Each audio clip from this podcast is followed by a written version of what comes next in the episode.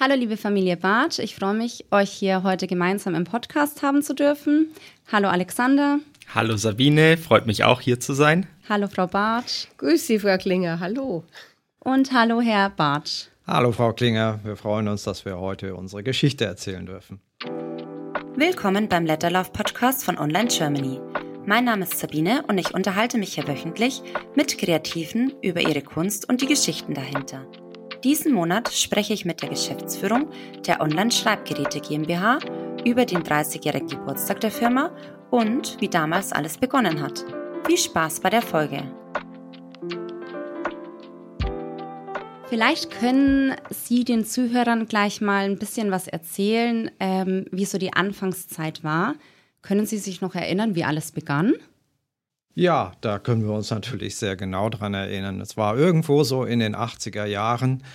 Ähm, wir hatten eigentlich ganz andere Pläne in unserem Leben. Ich hatte einen Vertrag mit dem Deutschen Entwicklungsdienst. Der ist dann durch einen unglücklichen Zufall oder Umstand nicht zustande gekommen. Und so bin ich dann aus Zufall in diese Schreibwarenbranche geraten, gemeinsam mit meiner Frau, die da schon sehr, sehr lange ihr ganzes Leben dort verbracht hat.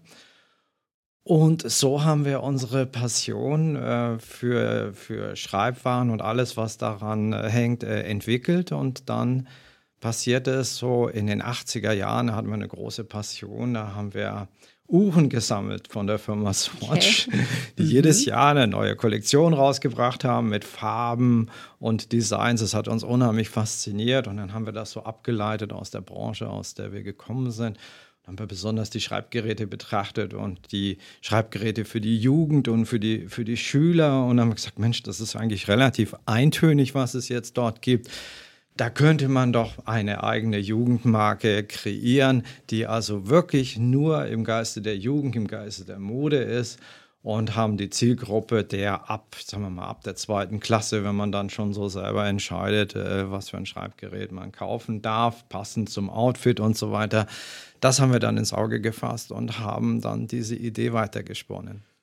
Genau, und damals muss man ja sagen, war eben alles relativ noch äh, eintönig. Es gab noch nicht diese bunte Welt und diese mhm. Fashion-Welt, wie es heute längst natürlich gang und gäbe ist, damit war das natürlich damals eine, eine innovative Idee, ein Gedanke, den wir uns gut überlegt haben. Und nachdem wir die Marktrecherche dann durchgeführt haben, weil wir ja schon einige Jahre im Schreibgerätebereich gearbeitet haben, vertriebsseitig, ähm, haben wir uns dann getraut, hier ein Konzept zu, äh, zu schnüren und die Lust an eigenen Designs, äh, dann auch das eigene Arbeiten und nach freien äh, Vorstellungen, das hat uns natürlich äh, gereizt und war mit so ein Motor für unsere Selbstständigkeit. Ja, es klingt ja auf jeden Fall ganz interessant. Aber hattet ihr dann vorher was mit Schreibgeräten schon zu tun? Ja, das hatten wir schon. Ähm, ich bin, wie mein Mann schon erzählt hat, ich bin eigentlich Zeit meines Lebens mit äh, Stiften aufgewachsen, sprich mit Bleistiften allerdings mehr, also mehr im Holzbereich und mit Radiergummis. Mit dem Duft bin ich groß geworden. Hm. Dann hat mein Vater äh, sich auch in den 70er Jahren selbstständig gemacht und hat als innovative Idee Trend äh, Schreibgeräte hergestellt oder mhm. Trend Papeterie-Sortimente.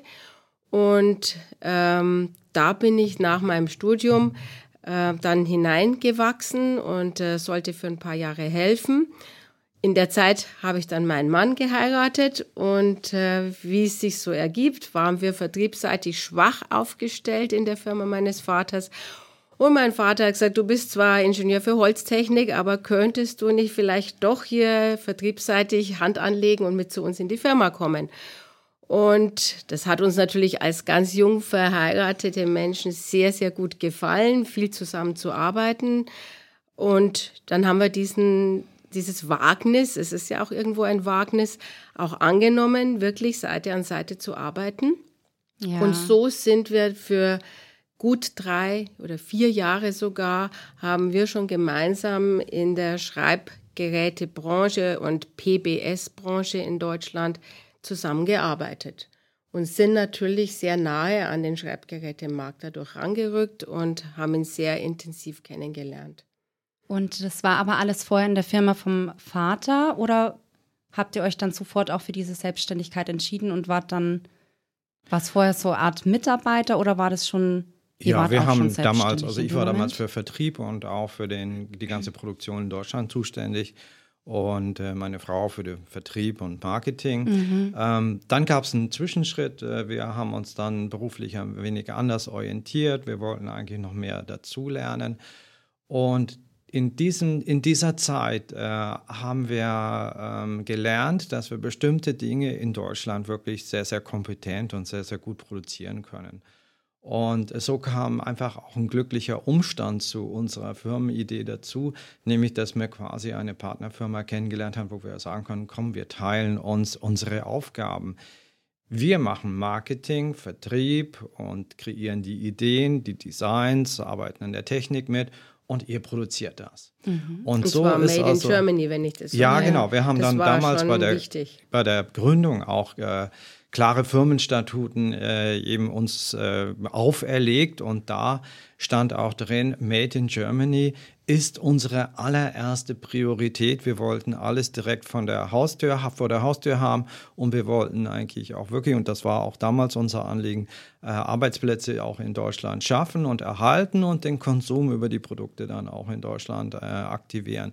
Das war so eine der, der Grundfesten auch unserer Gründung unseres Unternehmens. Mhm. Und hattet ihr jemals irgendwelche Zweifel auch an dieser Gründung ist es ja trotzdem ein großer Schritt, in die Selbstständigkeit zu gehen. Selbstverständlich. Ja. Also man muss ja immer kritisch sich selber gegenüber sein und vor allen Dingen äh, gefeit sein vor Selbstüberschätzung. Mhm. Ähm, das war natürlich ein großes Risiko, ähm, dass wir wirklich mit einer eigenen Gründung gestartet haben.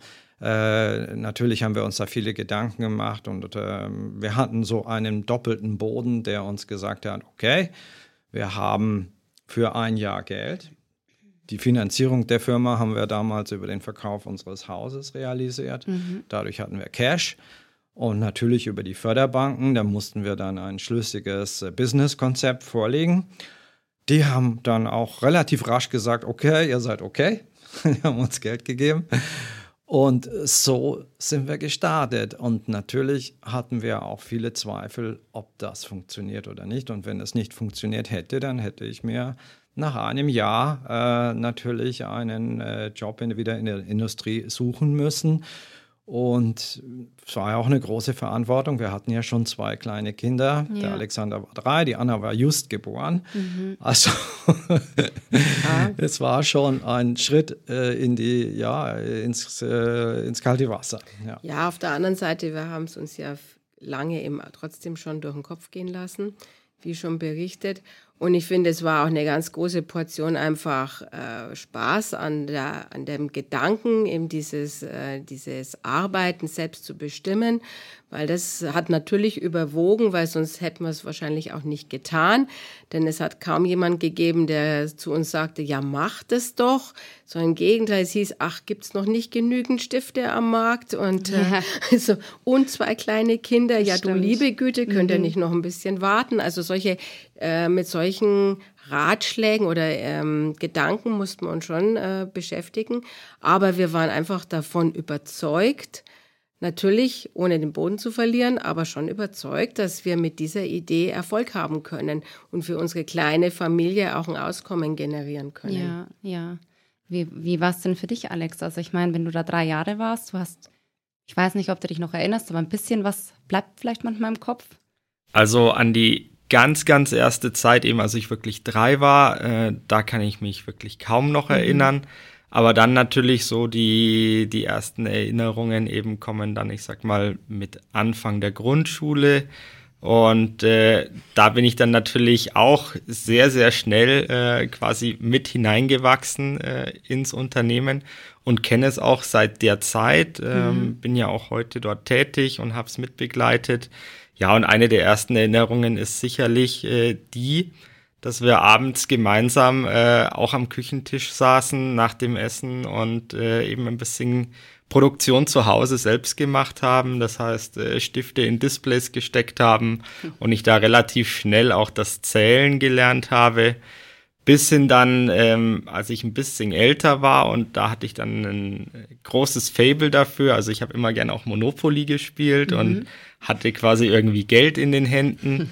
und damals wurde Geld noch äh, bar ausgezahlt, mhm. teilweise äh, an unsere Angestellten. Und äh, da saß ich dann auch oft abends zusammen mit meiner Mama. Sie hat die Liste vorgelesen, wie viel jetzt in das nächste Tütchen gepackt werden soll. Und ich habe also das Geld entsprechend abgezählt von den Stapeln und eingepackt. Ab und an gab's wohl mal auch Zähldifferenzen, aber ich glaube, die haben sich im Grenzen gehalten. Genau, richtig, ja, stimmt. Bedeutet, du warst dann auch so ein Mathe-Genie wahrscheinlich in der Schule. Also Mathe fand ich ganz prinzipiell immer gut ja. und mit Zahlen komme ich relativ gut zurecht. Vielleicht hat das den Grundstein dafür gelegt, das ist möglich. Aber da könnte ich vielleicht gleich noch die nächste Entwicklung in deinem Leben ansprechen, wenn du es erzählen möchtest. Eben Grundschule ist so ein Stichwort mit Zählen und mit Mathe. Ja, da, dann bin ich äh, auch in den Vertrieb hineingerutscht, ja. weil sich natürlich doch herumgesprochen hat, äh, dass eben meine Eltern ja ein eigenes Geschäft quasi mhm. haben und Schreibgeräte vertreiben. Und äh, die Lehrer waren mit die ersten, die so gesagt haben, Mensch, kann man da vielleicht nicht mal auch ein Weihnachtsgeschenk bei dir kaufen? Ja. Und bring mir doch mal einen Katalog mit, dann gucke ich mal durch. Und äh, das habe ich dann also natürlich zu Hause erzählt, ob das denn möglich ist. Und das waren ja wirklich die ersten Anfänge, als wir auch noch kaum stationäre äh, Händler eben bei uns auch in, im Umfeld hatten. Also quasi hier keine Konkurrenzsituation kreiert haben. Und dann hat mein Papa gesagt, klar machen wir das. Das ist doch eine gute Idee. Und äh, großzügig wie er war, hat er gesagt, äh, wir halbieren einfach die Einnahmen, dann hast, hast du auch ein bisschen was davon und zusätzliches Taschengeld. Ähm, und dieses Geschäft hat sich dann äh, durchaus gut entwickelt. Mhm, also haben dann einige Lehrer irgendwann eingekauft und irgendwann nicht nur die Lehrer, sondern auch die Klassenkameraden. Mhm. Und so bin ich eigentlich wöchentlich quasi mit Aufträgen nach Hause gekommen, habe die quasi mir von meinen Eltern liefern lassen äh, in den nächsten ein, zwei, drei Tagen, habe das dann wieder mit auf den Schulhof gebracht, dort dann entsprechend an die Kunden verteilt, das Geld eingesammelt. Ja, also das war auch eine, eine schöne Zeit und man könnte fast sagen, für damalige Verhältnisse schon ein ja, D2C-Geschäft quasi. Ja. Und das, das Geld kam natürlich genau richtig, weil ich war ja ein bisschen knausrig immer und gab, gab schon Taschengeld, aber das war, glaube ich, äh, ganz äh, normal vom Niveau her. Aber die Computerspiele haben ja damals den Alexander sehr gelockt und gereizt. Und da war ich eben schon sehr vorsichtig, möchte ich mal sagen, im Einkaufen. Und dann konnte er mit seinem verdienten Geld natürlich da wunderbar selbstständig agieren. Ja, das, naja, das Ganze hat dann aber auch ein Ende gefunden. Eben mit dem Wechsel aufs Gymnasium haben wir gesagt, das wird jetzt eingestellt. Dann hatten wir auch tatsächlich schon Kunden. Und äh, allerdings deine Schwester, die Anna, war äh, hoch beleidigt, denn sie wollte das Geschäft eigentlich übernehmen. naja. Nee, es gab ja dann wirklich auch in unserem ähm, in unserer Stadt schon entsprechend. Gott sei Dank hat sich ja unser Vertrieb in der Firma auch entwickelt und dann gab es also auch stationäre Händler und damit hat es sich natürlich ähm, ja, ausgespielt, das war ganz klar. Wie ist denn das dann mit deinem ersten Schulfüller gewesen? Äh, war der dann auch von online? Ja, natürlich war der von online. Ja. Also da gab es gar keine Frage. Ich war immer top ausgestattet. Das also da hat es mir an nichts gemangelt. Ähm, ihr habt ja als Firmennamen diesen Namen Online gewählt. Ähm, ist heutzutage ja ein gängiger Name. War es damals eher nicht so? Wie kam es denn zu diesem Namen Online? Ja, also wir, mein Mann und ich, wir waren uns darüber einig, dass es ein, für die Firmengründung, es sollte ein Name sein, der international am Markt ähm, zu gebrauchen ist, zu verwenden ist mhm. und der natürlich irgendwie auch einen gewissen Trend widerspiegelt. Damals haben sich die Firmen also in den Ende der 80er, Anfang der 90er Jahre alle mit Pro, Pro Design, Pro äh, und so weiter, also in der Richtung eigentlich genannt. Und das wollten wir deswegen nicht. Und dann haben wir mal überlegt und äh, gesagt, ja, ähm, man war damals, ähm, hat, hatte man ja noch keinen PC, so wie das heute gang und gäbe ist, sondern man war mit einem Großrechenzentrum verbunden, mit seinem Rechner. Mhm. Und das nannte man äh, online. Man war also online, wenn man mit diesem Großrechenzentrum verbunden war, war ihm damals so ähm, ähm, neuester Stand der Technik und also angesagt. Mhm. Und so sagten wir eigentlich online, das ist eigentlich ein schöner Name, A ist er Englisch. Zweitens ist es eben diese Aktualität, die das eben von der Funktionstüchtigkeit hat. Und B ist auch noch der, das Wort Linie, nämlich die Line in dem Namen, ja. passt eigentlich perfekt zu unseren äh, Produkten. Wir haben das dann mal für eine Nacht nochmal für eine Nacht noch mal drüber geschlafen und am nächsten Tag fand man das immer noch gute Namen und dann haben wir gesagt, also der, der wird es jetzt. So kamen wir zu unserem Namen, dass wir, dass es mal so ein gang und gäbiger Artikel, äh, ein Name werden würde, äh, den man tagtäglich mehrfach verwendet. Das war natürlich, da hatten wir keine Vorstellung damals davon. Ja, naja, gut. Hat man am Anfang wahrscheinlich auch nicht. Man hat immer so dieses Ziel vor Augen ich meine, man muss dazu sagen, es sind mittlerweile 30 Jahre, wo es dieses Unternehmen gibt. Ist eine sehr lange Zeit schon. Ähm, also ihr könnt auch alle richtig stolz auf euch sein. Und ähm, was war denn damals das Ziel? Also konntet ihr euch vorstellen, in 30 Jahren gibt es uns immer noch und auch in diesem Ausmaß jetzt auch? Man fängt ja trotzdem erst immer klein an, wie der Alex in der Schule mit dem Verkauf. Ja, naja, wir haben damals versucht, ähm, professionell äh, Zukunfts, äh, eine Zukunftsvision zu gestalten. Und so wie wir uns damals aufgeschrieben haben, dass also unsere Produkte Made in Germany sein sollen, haben wir für uns auch einen ganz klaren Satz formuliert. Und der äh, hieß damals Marktführer im Bereich Jugendschreibgeräte. Mhm. Das war und ist äh, einfach unser Firmenziel für dieses Sortiment, was wir damals eben äh, auf den Markt gebracht haben. Das war das, was wir erreichen wollten.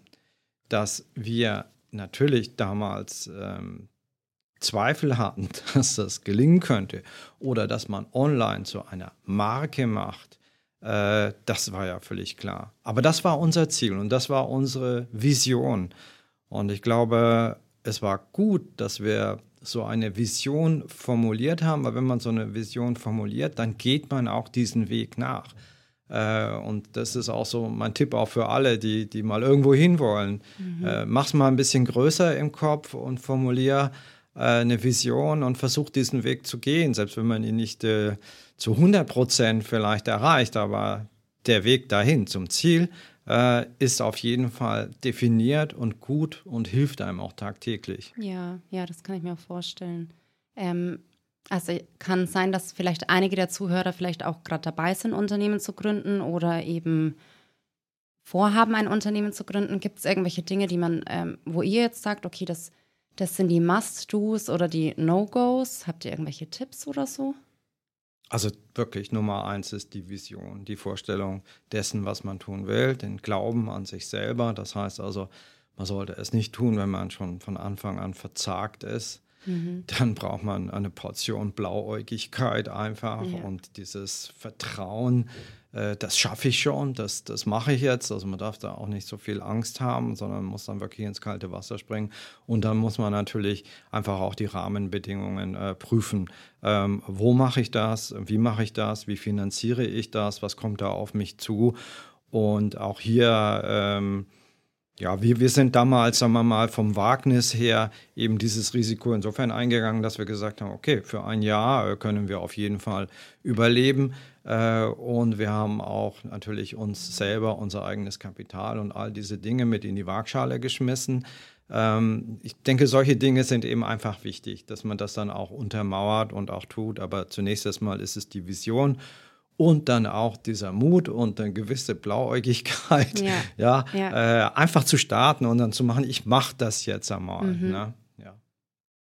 ja. Der Spaß an der Freude, das ist schon auch wichtig, ne? Bei ja, natürlich, genau. Ähm, dieses genau. Positive, diese ja, positive Ja, genau. Für uns kam also sicherlich nochmal ganz maßgeblich dazu, dass wir uns auch, wir hatten eben auch wirklich Lust zu gestalten und Lust auf dieses Business, es zu tun, weil wir einfach auch diese Vision eben vor Augen hatten und wir wollten äh, das auch in ganzer Freiheit tun und auch selber entscheiden. Äh, ich weiß, in meinem letzten äh, Beruf, den ich, also letzte Anstellung, die ich mhm. davor hatte, musste ich äh, da muss man immer Jahresplanungen machen, so wie das ja so üblich ist und mhm. so weiter. Und ich habe das dann auch gemacht und nach bestem Wissen und Gewissen geplant und abgegeben. Und dann habe ich das zurückbekommen mit dem Hinweis, wir planen nie unter Vorjahr äh, und wir planen mindestens äh, Bruttosozialproduktwachstum. Und da habe ich gewusst, Nee, also so funktioniert es nicht. Also man muss sich schon irgendwo äh, in Richtung Realität äh, bewegen und das, äh, wenn man sich selber was vormacht, das, äh, das war dann nicht so ganz unsere Welt. Und ich gesagt, na, wir starten mit was eigenem, mit, mit, ja, mit, mit auch eigenen Vorstellungen. Ja. Frau Bartsch, ähm, also wir haben ja vorhin auch gehört, so dieser Bereich Marketing war ja so Ihr Bereich auch ein bisschen. Ähm, wie ist es denn mit diesen Designs? Also, woher hattet ihr oder sie diese Ideen für die Farben, äh, für die Designs, die dann, also ich kenne es ja auch noch, die ersten Füller oder Rollerbälle, die waren mit Designs, ich hatte die auch in der Schule. Ähm, wie kommt man denn so zu solchen Ideen auch? Ja, wie kommt man zu den Ideen? Also ich glaube generell ist es eben, was mein Mann auch schon gesagt hat, diese Vorliebe und dieser Spaß an diesem Metier, eigentlich sich immer um Aktualität und um Trends und um Fashion natürlich zu kümmern, Farbe. Ähm, und damals war eben alles noch nicht ganz so bunt wie heute. Es ging mhm. ja auch ist in der Mode, noch gab es ja viel weniger Saisons als heute. Heute hat ja die Mode in einem Jahr bis ja. zu sieben, acht Kollektionen, ähm, die sie also generiert und immer wieder trendig auflegt. Damals waren es eben Sommer, Winter und dann kam Frühling und Herbst dazu. Und es gab immer, ähm, es war ja ein ganz neues Thema für uns alle und für die Gesellschaft, für äh, die, die sich dafür eben interessiert haben. Und das hat mir natürlich schon immer Spaß gemacht und ich habe auch eine große Vorliebe zu Italien, habe auch Familienteile äh, in Italien. Dadurch sind wir oft in Italien auch damals gewesen. Und da, die leben, die Italiener leben natürlich auch noch mehr diesen, dieses Thema Mode mhm. aus als wie damals hier in Deutschland und bin da schon infiziert worden. Letztendlich auch durch mein Elternhaus, die eben auch in der elterlichen äh, Firma wurde ja auch dieses Thema immer als, ähm, als ähm, Geschäftsidee ja auch schon gelebt und vorgelebt, was wir als Kinder natürlich auch als Jugendliche auch mitbekommen hatten und auch wie wir dort gearbeitet haben. Also, das war also schon mal so der, der generelle mhm. Grundbaustein. Und dann hatte ich eben Spaß auch an dieser Sache. Und wo, finde, wo findet man Ideen? Das ist eigentlich äh, kein äh, 9-to-5-Job irgendwo, mhm. sondern das ist einfach, weil man eben den Spaß daran hat, weil das einfach auch die allgemeine Freude dran ist. Überall kann ich nur sagen. Das ist eigentlich egal, wo man ist. Ähm, da gibt es keinen eindeutigen Hinweis oder Rat, sondern das kann überall passieren. Das kann draußen in der Natur passieren. Das kann, egal was ich irgendwo sehe, ähm, das kann natürlich sehr viel auf Reisen. Das sind irgendwelche Inspirationen. Ähm, natürlich immer dran äh, an, an Neuheiten oder an einfach immer die Antennen ausgefahren mhm. zu haben. Und dann natürlich auch nochmal im Hinblick auf die eigenen Produkte. Es muss ja auch zur eigenen Firma, ähm, zu, zu der Marke Online dann passen. Das Ganze dann unter diesen Hut zu bringen. Dann mit einem geeigneten Team, das ich durchaus hatte. Auch in Abstimmung sehr viel mit meinem Mann. Ähm, letztendlich damals, wie die Kinder noch klein waren, bin ich dann auch gerne, wie Alexander und Anna dann so im jugendlichen Alter waren und exakt im Zielgruppenalter waren, haben wir da auch teilweise ja auch Freunde zusammengenommen und haben mal die Jungs und die Mädchen zielgruppengerecht dann auch interviewt zu unseren Ideen, zu den ausgearbeiteten. So Dinge haben wir auch getan. Aber prinzipiell mal ist einfach, ähm, denke ich, auch ein ganz gutes Team gefragt und dann auch die Umsetzung auf unsere doch sehr speziellen Formen von unseren Produkten, nämlich von Schreibgeräten. Ja. Denn die haben ja einen sehr schmalen Durchmesser ja. und sind länglich. Und das muss man alles dabei beachten, auch wenn ja, man auch mit Designs mhm. arbeitet. Und Sie haben schon recht, wie Sie schon sagen, ähm, zu der damaligen Zeit, also wir sprechen hier von den 90er Jahren und auch noch Anfang der, auch noch 2000er Jahren, ähm, da waren halt Designs einfach total hip und ähm, war es einfach gefragt, wirklich ähm, die Aktualität zu treffen. Ja. Und das ist uns in ganz vielen Bereichen gelungen, natürlich nicht immer, aber wir haben ja im Jahr ähm, in unserem besten Designentwicklungen durchaus 30, 40 Designs entwickelt jedes Jahr für die Kollektionen. Und da sind ganz viele eben wirklich gut angekommen. Ähm, und mhm, das ja. macht dann auch wieder Spaß, ja, wenn man sieht, stimmt. es lässt sich gut verkaufen. Ja, das stimmt. Das ist dann wieder Herr Bartsch und Alex, die dann diesen Vertrieb gemanagt haben und sich gefreut haben. Genau, und das hat mich dann auch ja, gefreut. Genau. Und, und mancher Input kommt ja auch von der Zielgruppe selbst. Mhm. Also wir haben ja auch über lange Jahre ähm, ein sehr ja, wirkungsvolles Marketing-Tool äh, aufgebaut, äh, unseren eigenen Designwettbewerb ja, genau. und haben da ja bis zu 10.000, 15.000 Einsendungen und Ideenvorschläge äh, erhalten oder erhalten diese auch immer noch und sehen dadurch natürlich sehr genau, wohin sich Trends auch entwickeln mhm. und was gerade gefragt ist. Ja, das stimmt. Also das äh, ging bis dahin, dass wir ja manchmal dann auch früher Live-Events gemacht haben ja. mit den Gewinnern, die auf Messen eingeladen haben, ähm, dort wirklich schöne Vor-Ort-Events noch machen konnten, wie man sie sich jetzt gerade zur aktuellen Zeit eher schlecht vorstellen kann. Das stimmt auch. Aber somit äh, waren wir auch da oder sind bis heute sehr nah an der Zielgruppe mhm. ähm, und dadurch haben wir auch einen guten Einblick, was sich aktuell eben dort tut und welche Designs gefragt sind. Ja, das stimmt. Ich kann mich ähm, erinnern, als ich angefangen habe, habe ich die Frau Bartsch öfters gesehen, wie sie Richtung Grafik gegangen ist und die hatte immer so einen Ordner dabei. In diesen Ordner waren alle Ideen gesammelt. An den kann ich mich auch bis heute noch erinnern. Ähm, gibt es diesen Ordner noch? Es gibt tatsächlich hinter meinem Schreibtisch einen Ordner mit Ideen. ja. Ja, also das an den richtig, kann ich mich ja, wirklich genau. noch erinnern. Ja, ja, eben Ideen, Inspirationen, wie gesagt. Und das ist tatsächlich dann auch was, was ich durchaus auch äh, geprintet sammle oder ähm, ja, bei mir trage. Ja, da ist ja wahrscheinlich auch einiges aus Zeitschriften zum mhm, Beispiel, zum ja, Beispiel, ja, genau. entnommen. Und äh, so ein Fundus an Ideen ist auf jeden Fall immer gut, weil oftmals sind es ja auch Zyklen, in denen manche Themen mhm. wieder aufkommen. Das heißt, oftmals kann man dann auch auf schon vorhandene äh, Ideen und Designs auch mal zurückgreifen, die man vielleicht in der Vergangenheit noch nicht umgesetzt ja. hatte, die aber jetzt gerade wieder den aktuellen Zeitgeist treffen. Das stimmt. Das ist richtig. Und natürlich ähm, sind wir ja über viele, viele Jahre sehr viel unterwegs gewesen, sehr viel auf Messen auch gewesen was eben jetzt durch Corona seit ja quasi eineinhalb Jahren ja völlig unterbrochen wurde. Mhm. Ähm, aber man kann sich ja heute aus dem Internet auch sehr viel ähm, informieren. Nichtsdestotrotz ist so eine wirkliche Präsenzveranstaltung von Messen und auch diese Haptik teilweise von Oberflächen, von Produkten, die wir dann auch versuchen ähm, nachzuempfinden auf unseren Schreibgeräten. Ähm, das ist natürlich schon auch ein ganz großer, großer positiver Effekt, dass man eben persönlich über Messen geht, dass man sich auch austauscht im Team. Ja. Da bin ich dann auch nicht alleine, sondern gerade auch hier mit der Familie unterwegs.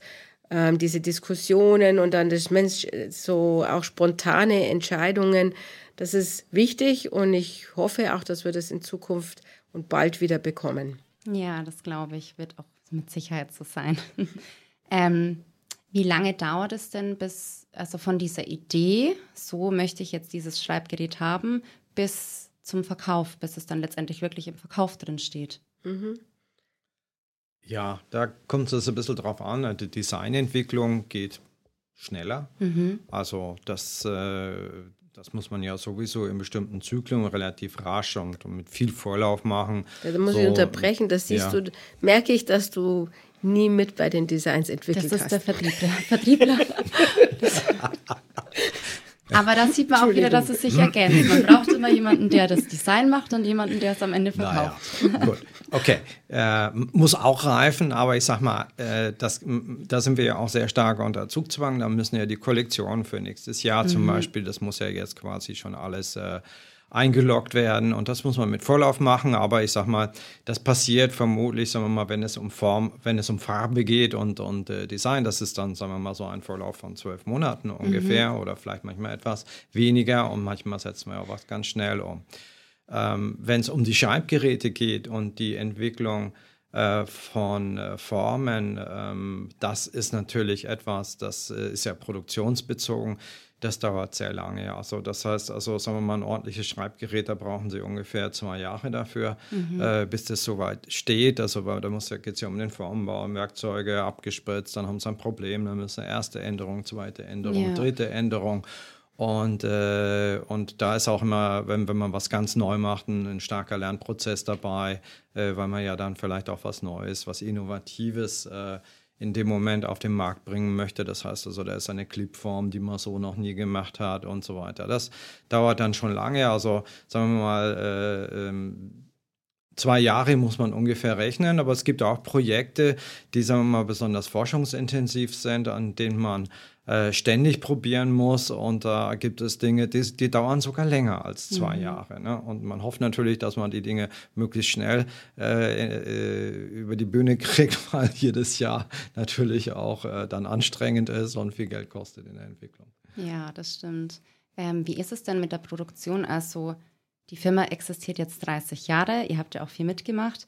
Wie ist es denn ähm, mit der Produktion, wie hat sich die in den letzten 30 Jahren verändert? Oder hat sie sich überhaupt geändert?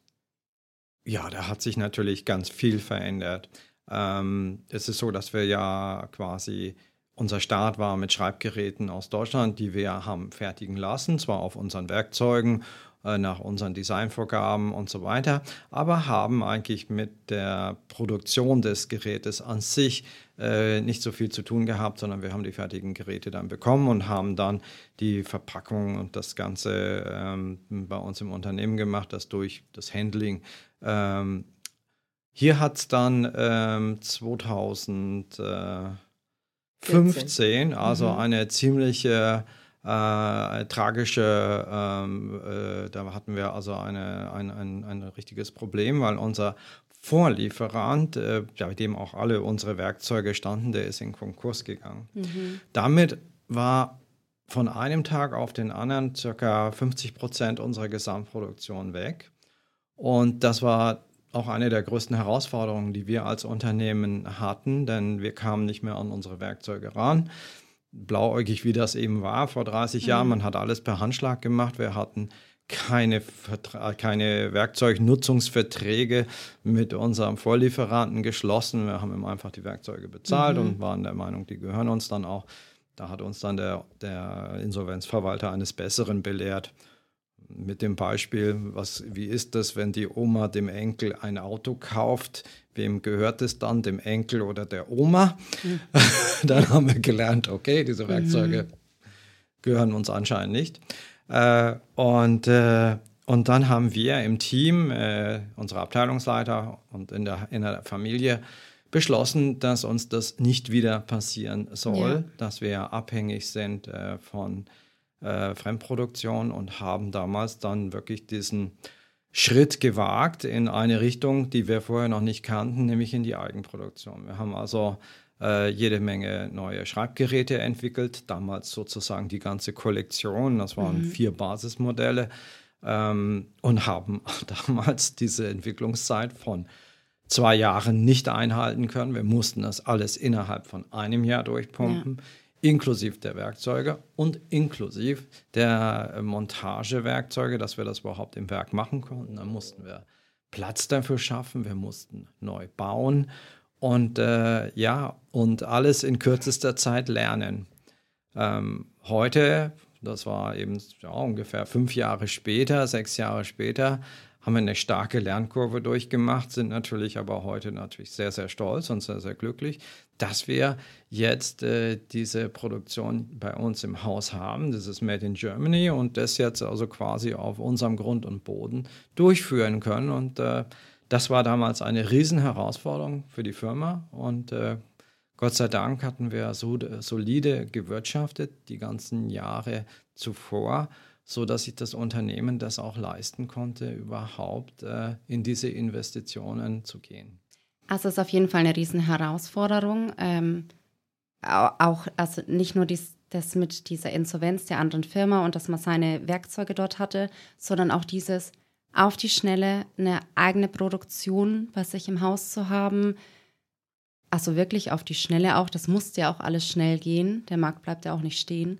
Also ja, das zählt wirklich als große Herausforderung, die ihr in diesen 30 Jahren erlebt habt. Ähm, wie ist es denn mit einem, mit einem persönlichen Highlight? Habt ihr auch ein persönliches Highlight, was vielleicht jetzt auch noch, noch mehr positiv ist, wahrscheinlich die Produktion an die eigene im Haus. Oder was gibt es da? Gibt es ein Highlight? Ja, es, es, gibt viele Highlights. Also es gibt ganz viele Highlights, weil wir diese 30 Jahre, natürlich haben wir äh, solche schwierigen Zeiten wie damals 2015, 16 ähm, durchmachen müssen. Aber geprägt war ja äh, im Grunde äh, unser berufliches Leben von vielen Highlights. Das heißt also, die, wir haben ja viele Erfindungen, viele Markteinführungen gehabt, die funktioniert haben, die einfach, äh, ja, mit, mit, denen wir punkten konnten. Ein besonderes Highlight sicher am Anfang war, was wir auch, und das stand auch so in unseren Firmenstatuten damals drin, wir wollten jugendliche Kollektionen machen, die geschlossen auf äh, eigenen Möbeln und eigener Präsentation in die Ladengeschäfte kommt, damit mhm. der Konsument sich sofort zurechtfindet und weiß, ah, das ist meine Marke. Mhm. Ja, und so haben wir auch damals Möbelkonzepte entwickelt, äh, Möbelkonzepte für Schreibgeräte, die es überhaupt so noch nicht gab.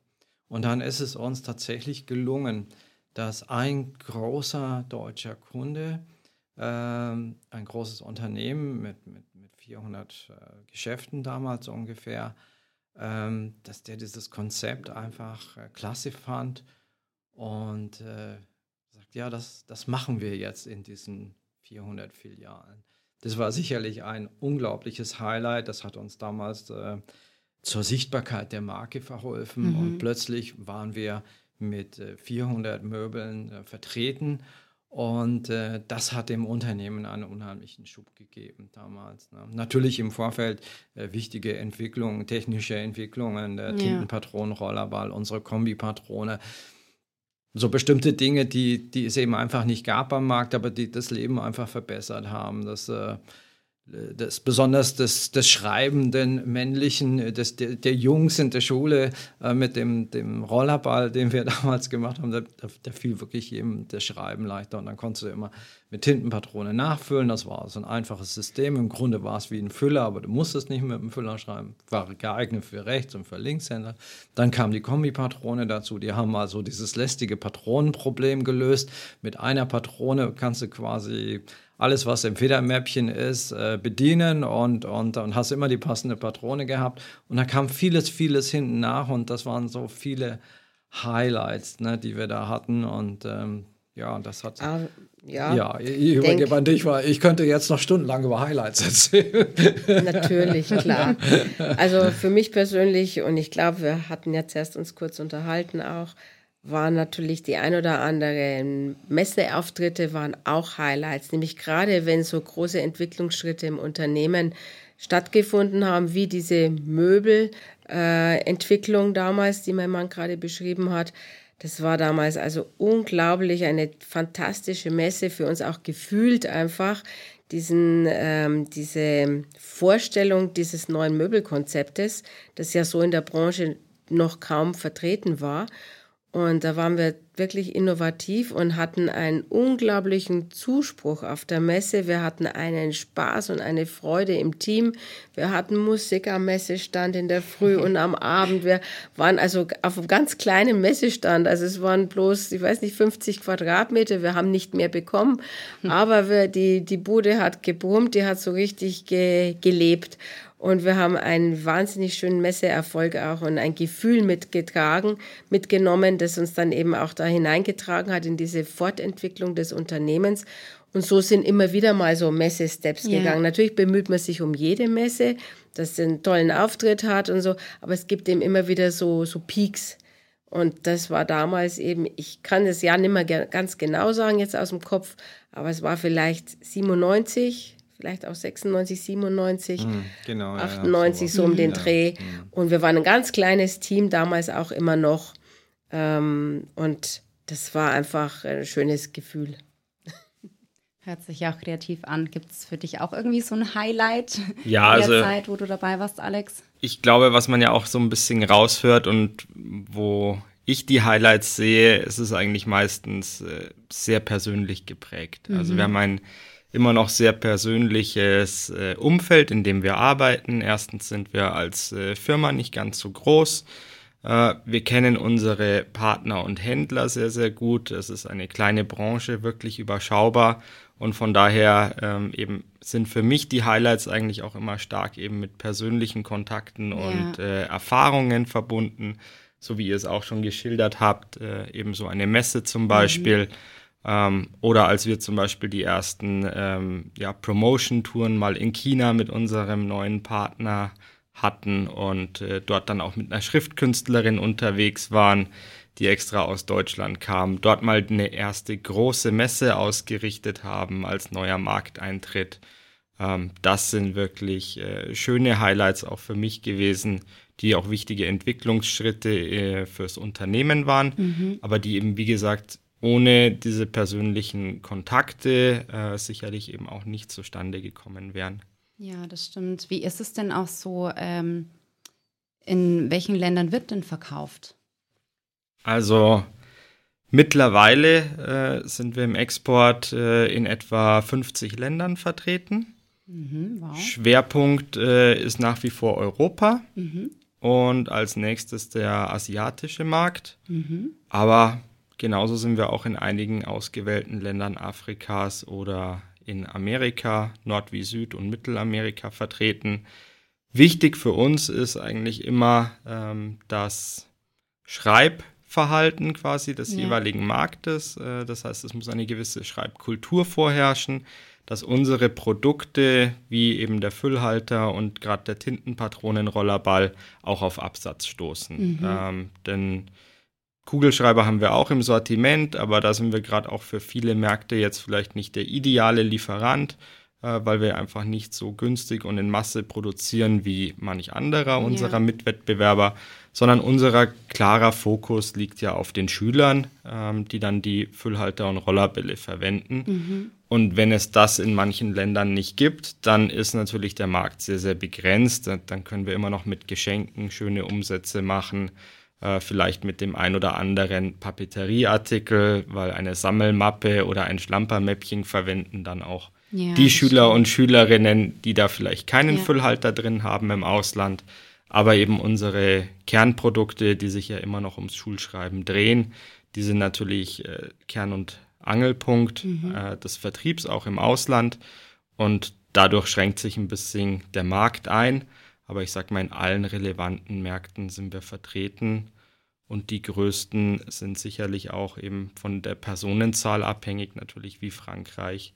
Das ist ein sehr wichtiger Markt. Österreich, Schweiz, alles was deutsch sprechend ist. Ja, Aber dann auch Belgien, Italien und wie gesagt eben in Asien auch mittlerweile China als sehr, sehr großer Markt.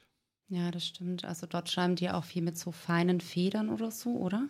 Genau, das ist dann wirklich äh, unterschiedlich von Land zu Land, was bevorzugt wird. Aber gerade im Asiatischen mit den Schriftzeichen äh, ist die Anforderung doch ein bisschen eine andere als bei uns im mitteleuropäischen Markt. Und je feiner, desto besser hier. Ähm, das habe ich auch selbst erleben dürfen. Ich habe selbst mal etwas äh, Chinesisch gelernt, um mich da auch ein bisschen vertrauter zu machen mit der Kultur und so ein paar Sprachkenntnisse zumindest zu haben. Und da durfte ich auch schreiben lernen. Und auch dort habe ich definitiv äh, die schmalsten verfügbaren äh, ja, entweder gespitzten Bleistifte oder eben wirklich Füllhalter mit EF-Federn verwendet, ähm, weil mit einer M-Feder kommt am Ende einfach ein großer Klecks raus. Gerade mhm. wenn man vielleicht übt, mhm. wie eben die Schüler dort ja auch in der Schule. Äh, das heißt, noch nicht so der perfekte Schreiber ist der ja, chinesischen ja. Schriftzeichen. Dann tut man sich deutlich leichter, wenn es etwas feiner ist und dann dort Kalligrafie geht dann natürlich auch mehr in die Breite. Aber das muss man dann auch schon wirklich beherrschen. Na gut, das kann ich mir vorstellen. Also ich glaube nicht, dass es gerade einfach ist. Das ist aber der Vorteil bei unseren Schreibgeräten auch, dass wir auch hier bei uns jetzt auch verschiedene Schreibstärken haben.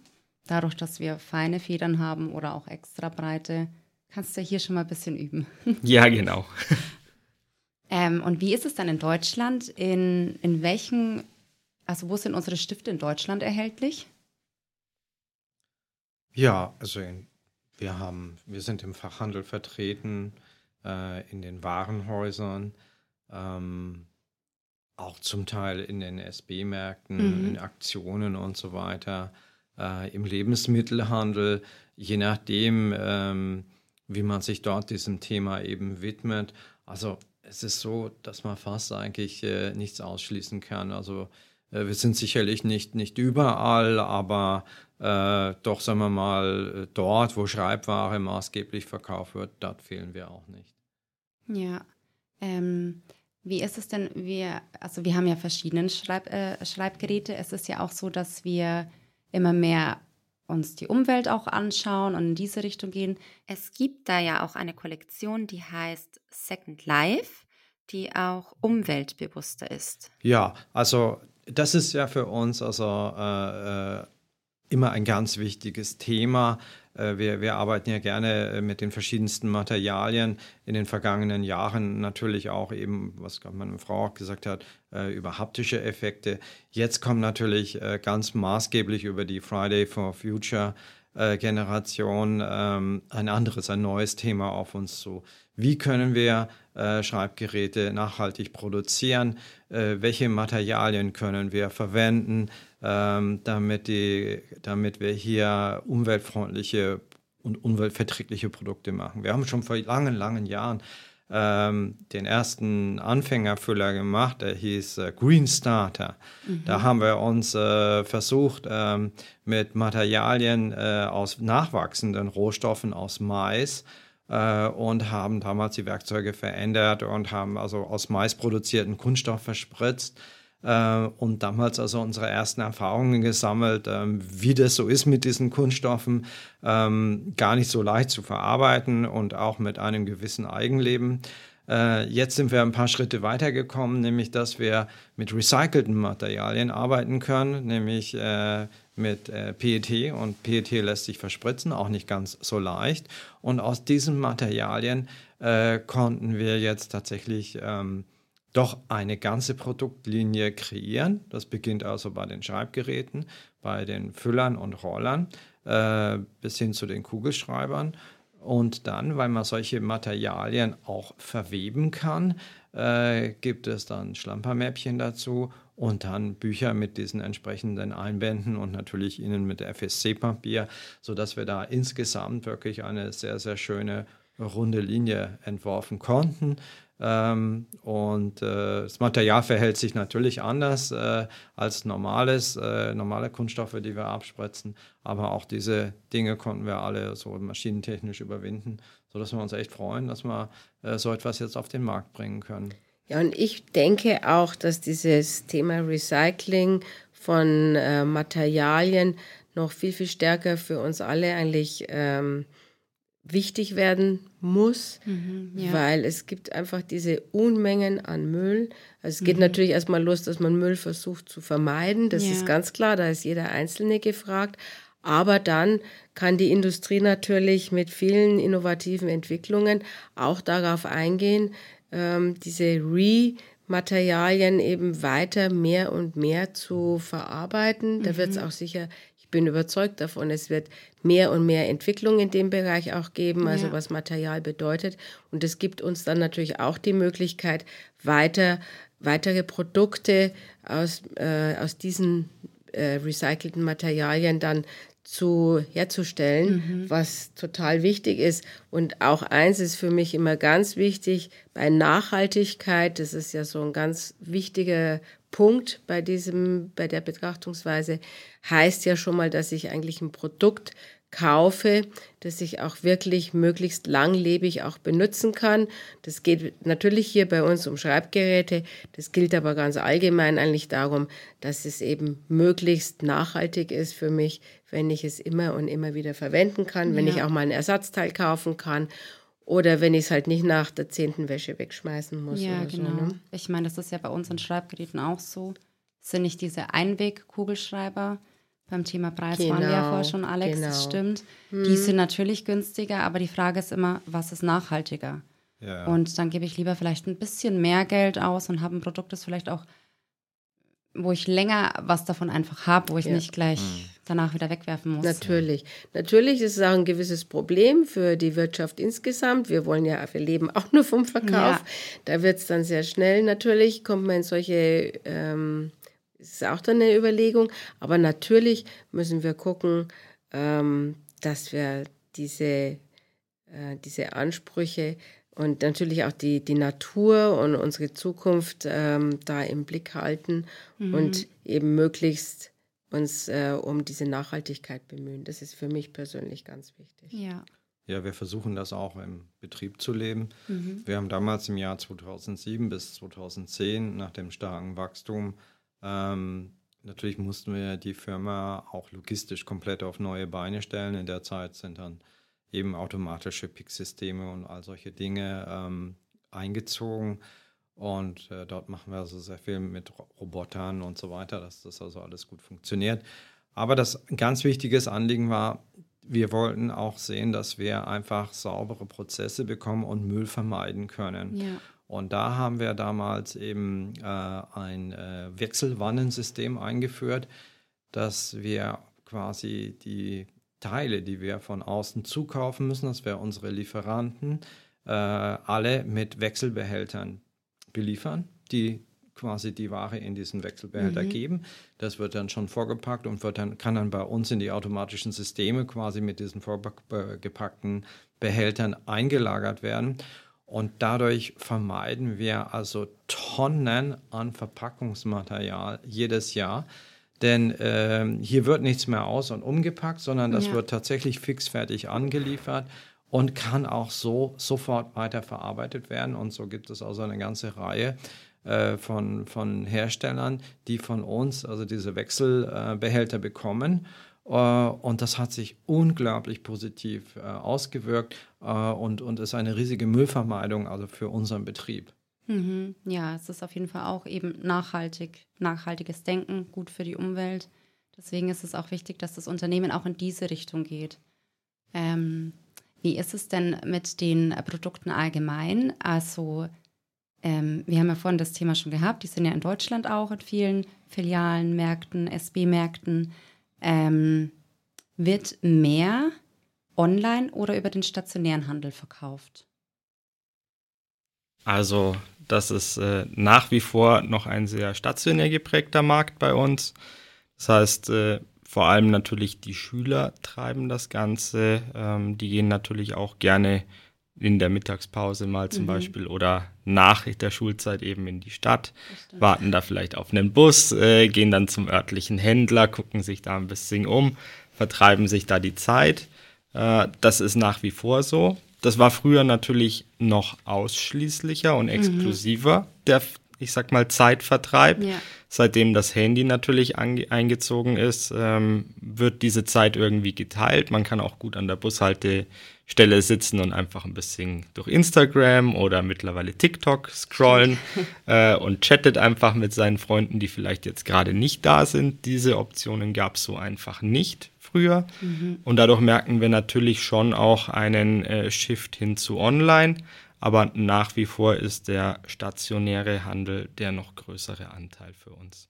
Ja, also ich kenne es bei meinem Sohn der hat Mittagspause in der Schule und da sind die wirklich immer zusammen unterwegs und äh, gehen gerne in die Stadt ähm, zum Müller und schauen sich da die Schreibgeräte auch an. Also nicht nur, aber eben auch. Äh, die gehen sehr noch nach den Motiven aber es vielleicht auch das Alter, er ist elf. Ja, und der kommt auch jeden Tag mit ein, dann, also jede Woche. Es ist immer ein Tag in der Woche, wo die Nachmittagsunterricht haben und da kommt er jedes Mal mit einem neuen Produkt heim. ah, ja, deswegen. Ja, super, ja. Also an genau, dem merke ich schon, dass ja. das mit dem stationären Handel noch funktioniert.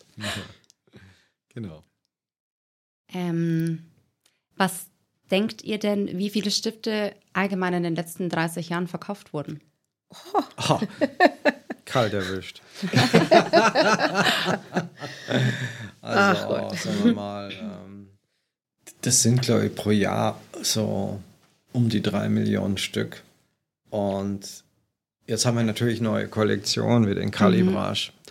Der treibt die Menge. Und das habe ich noch nicht ausgerechnet. ja, das stimmt. Ich meine, das ist auch ein, ein Produkt, das eben auch ja, jetzt sehr, sehr genau, mäßig, ja, nach genau. Trend auch ist. Also dieses Thema genau. Handlettering auch, für was dieser genau. Calibrash Pen ja, auch gedacht ist. Genau.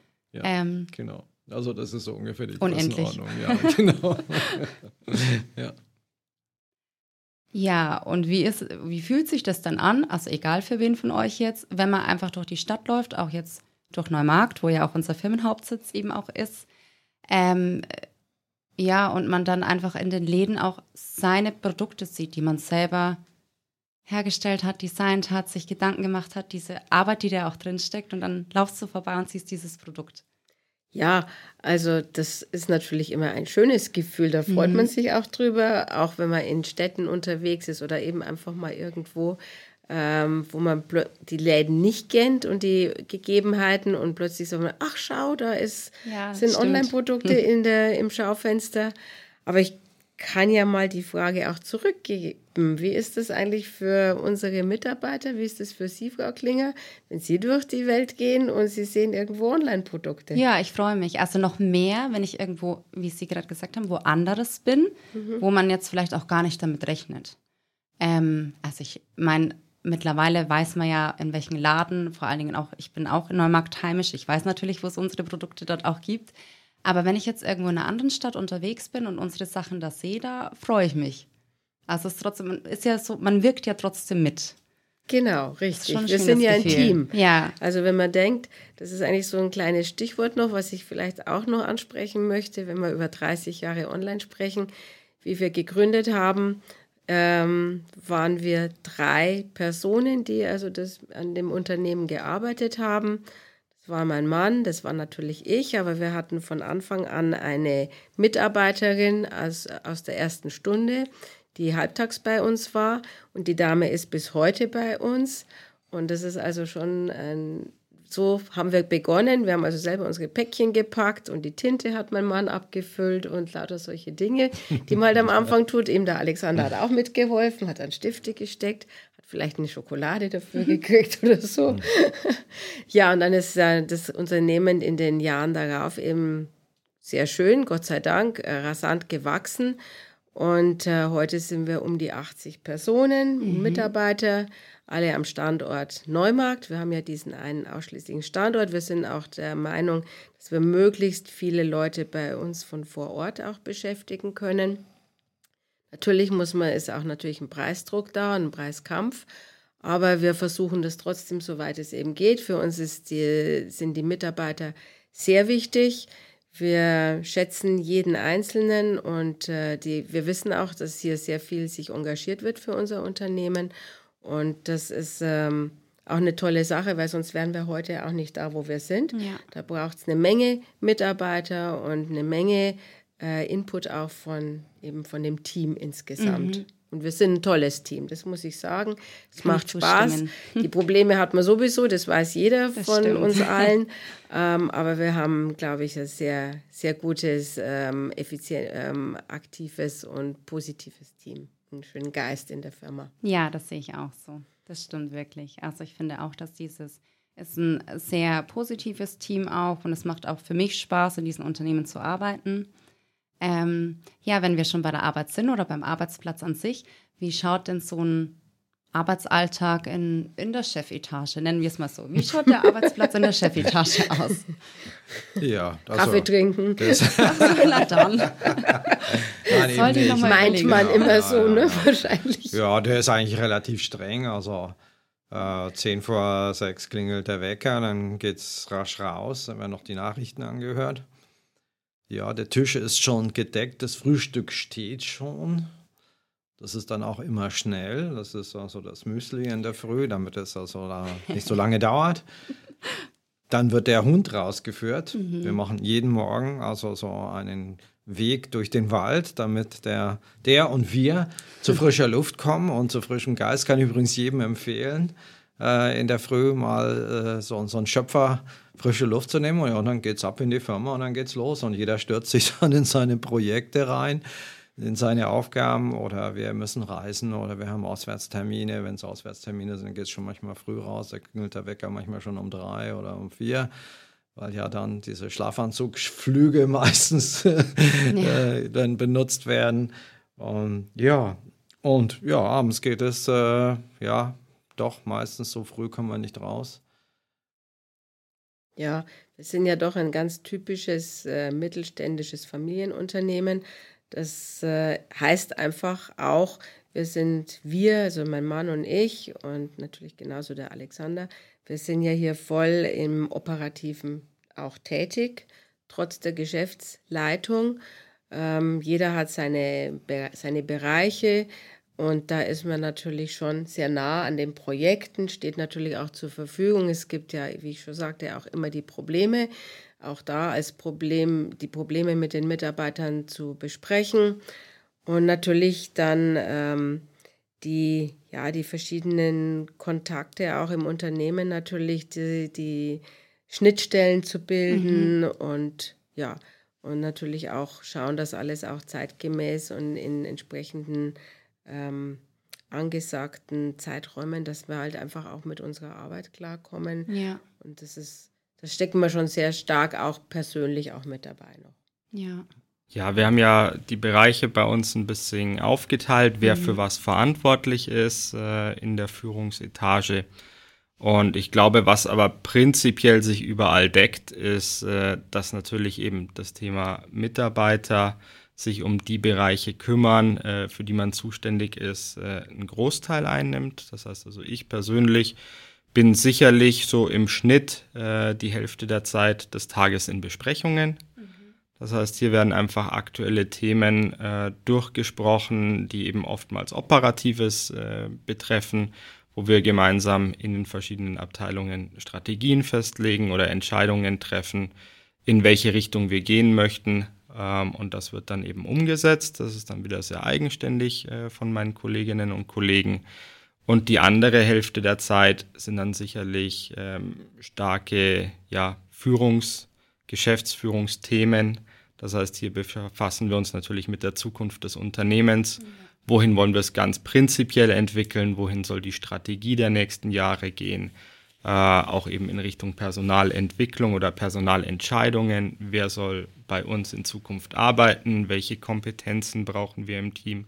Wie können wir einfach sicher sein, dass wir langfristig auch für die nächsten 30 Jahre gut aufgestellt sind? Denn ich glaube, das spürt jeder jetzt ganz extrem auch nochmal durch Corona natürlich und den, ja, die rasante Fortschreibung quasi des Technologiewandels, dass hier einfach andere Kompetenzen in Zukunft äh, ausschlaggebend und äh, erfolgsversprechend sind als in den drei, letzten 30 Jahren. Was nicht heißt, man muss alles komplett anders machen, aber man muss definitiv äh, neue Kompetenzen im Unternehmen aufbauen. Mhm. Und das eben dieser Entwicklungsbereich, das ist äh, ein ganz relevanter Teil auch äh, meiner Arbeit. Mhm. Was ich mir jetzt fast gar nicht mehr vorstellen kann, ist so viel zu reisen wie früher. Also ich bin ja auch für den Export zuständig. Äh, ich wüsste gar nicht, wo ich die Zeit aktuell hernehmen sollte, die ich davor auf Geschäftsreisen und im Flieger verbracht habe. Also da war ich sicherlich im Schnitt äh, zwei bis drei Tage die Woche unterwegs äh, und saß sicherlich in drei bis vier Flugzeugen so pro Woche.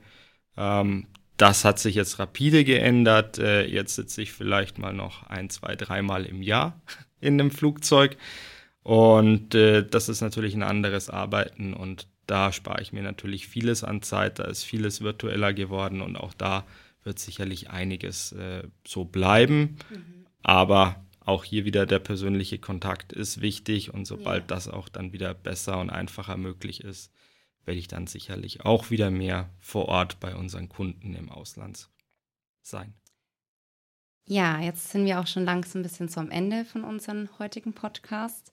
Ähm, ja, wie ist es denn so? Ich, ich hätte da noch so zwei Fragen. Das eine ist so, was wünscht ihr euch oder jeder für sich ähm, für die Zukunft, auch für das Unternehmen? Soll Wunschlos glücklich. Nein. Nein. Also dann fange ich an damit, ja. Ja, ja. Ähm, ja eben die, ich wünsche mir, dass das Unternehmen die nächsten 30 Jahre auch sich gut ähm, stabilisiert am Markt und die neuen Veränderungen mit aufnehmen wird und das auch stemmen wird und dass wir weiterhin wunderschöne, inspirative Produkte und Farben und Designs auf den Markt bringen. Ja, also wir haben ja das Glück, dass wir quasi die nächste Generation ja schon äh, startklar haben und äh, das wird dann tatsächlich auch nächstes Jahr äh, definitiv stattfinden, äh, dass wir die Leitung und Lenkung des Unternehmens in neue Hände geben werden. Das wird der Alexander sein mit seinem Team. Und das ist natürlich für uns eine super tolle äh, Aussicht für die Zukunft. Und ich bin mir auch ganz sicher, dass hier die richtigen Wege dann durch das Team beschritten werden. Äh, ohne Frage ist es so, dass die Zukunft natürlich äh, viele Herausforderungen bringt, vor allen Dingen vertriebstechnisch. Mhm. Aber andere Dinge muss man auch lösen. Also auch, wie man ja jetzt merkt in den Corona-Zeiten, ähm, Produktion, Herkunft der Waren, welche, welche Materialien können wir verwenden und so weiter. Das sind große Herausforderungen, denen wir uns stellen müssen und vor allen Dingen auch natürlich die Herausforderung der Digitalisierung. Ähm, aber ich denke, das wissen wir alle und äh, das, äh, das ist angelaufen und ist am Laufen und hat jetzt also gerade in den gerade in dieser Corona-Zeit natürlich äh, mächtig an Fahrt aufgenommen. Und äh, der Alexander ist da ganz maßgeblich mit dran beteiligt und da sind wir auch sehr froh drum, weil wir sind ja nicht unbedingt die ähm, sagen wir mal, die digitalste Generation, meine Frau und ich. Ne? Und da braucht es schon durchaus einen wirklich neuen Wind, neues mhm. Denken, neue Ziele und natürlich äh, einen vollen Tank mit Energie. Und äh, deswegen freuen wir uns sehr, äh, dass das jetzt dann so in, sich in diese Richtung entwickelt. Und ja, das macht uns auch sehr stolz. Ja, was äh, ich mir wünsche für die nächsten 30 Jahre und was natürlich auch meine Ziele damit sind, ähm, unter meiner Führung dann, ist natürlich, wenn möglich, so wie in der Vergangenheit, viele richtige Entscheidungen zu treffen, am Puls der Zeit zu sein, designtechnisch natürlich, nah an der Zielgruppe aber eben auch, wie gerade schon angesprochen, neue Entwicklungen im Bereich Vertrieb, im Bereich des digitalen Marketings, ganz allgemein in der Technologie frühzeitig zu erkennen und auf die richtigen zu setzen. Und ich denke, das wird ganz maßgeblich und wichtig für zukünftige Unternehmenserfolge, nicht nur bei uns im Unternehmen, auch nicht nur bei uns in der Branche, sondern ganz generell ähm, hier quasi diesen Wandel wirklich zu vollziehen hin zu einem digitalen Unternehmen und dabei auch jeden mitzunehmen. Ja. Auch die eben, so wie gerade beschrieben, Mitarbeiter der ersten Stunde, mhm. ähm, die jetzt an sich noch in einem ganz anderen Arbeitsumfeld und eben mit ganz anderen Methoden, sage ich mal, auch aufgewachsen sind. Und hier ein Team zu formen, das sich auch wohlfühlt in den wie auch immer kommenden Technologien der nächsten 30 Jahre zu arbeiten und vor einem Wandel keine Bedenken hat, mhm. sondern eigentlich im Wandel die Chance sieht. Ja, das stimmt. Da gebe ich dir recht. Das ist auch wichtig. Ähm, sind sehr schöne Ziele und Wünsche. Ist ja schon mal positiv. Ähm, ja, zu guter Letzt. Es sind ja trotzdem 30 Jahre online, die mittlerweile schon erreicht wurden. Ähm, wie habt ihr das denn gefeiert? Das würde mich jetzt noch interessieren. Gab es eine Feier für euch, so als Familie? also natürlich gab es eine Feier als Familie. Ich meine, wir haben ja Corona, das wissen wir ja alle. Also es gab in keine große Feier, aber es gab innerhalb der Familie eine Feier. Denn wie anfangs schon äh, gesagt, es ist ja immer dieser 15. Juli, jedes Jahr auch der Geburtstag von Alexander. Und deswegen gibt es schon mal da eine Familienfeier. Das haben wir immer so gehalten in der Familie. Es sei denn, er macht eigene Karpaten natürlich und äh, feiert mit seinen Freunden. Hängt ja immer ein bisschen davon ab, welchen Wochentag dann dieser 15. trifft. okay, ja, nein, und äh, nur mal auf Ihre Frage zurückzukommen. Natürlich haben wir auch ganz kräftig auf das Unternehmen angestoßen, auch natürlich das Revue passieren lassen, diese 30 Jahre, wie jetzt eben auch in den letzten, der letzten Stunde. Und ähm, das war natürlich schon, ist schon ein besonderer Moment, 30 Jahre. Und wir haben ja auch von den Mitarbeitern Blumen gekriegt und Glückwünsche. Und das hat uns, also mein Mann und mich, vollkommen überrascht, muss ich sagen, weil eben im Moment ja noch keine große Feier angesagt ja. war im Unternehmen. Und das hat uns natürlich auch sehr gefreut. Aber wir werden jetzt dann doch ein Sommerfest auch abhalten. Alles sind also nach den Maßregeln oder nach den Regeln der 3Gs. Und wir freuen uns, dass wir das am Ende dieser Woche draußen feiern können, im Freien. Und da werden wir natürlich richtig schön feiern, alle zusammen. Ja, dann Dankeschön für dieses Gespräch heute, dieses Interview in unserem gemeinsamen Podcast. Und dann würde ich sagen, spätestens am Wochenende zu unserem Sommerfest wird dann auf die nächsten 30 Jahre angestoßen, oder? Auf das alle Fälle, da freuen wir uns Fall. schon drauf. Dankeschön, tschüss. Gerne. Vielen Dank, tschüss. tschüss. Tschüss. Und damit sind wir auch schon am Ende der heutigen Folge angekommen. Hört gerne nächste Woche wieder rein und bis dahin viel Spaß beim Schreiben.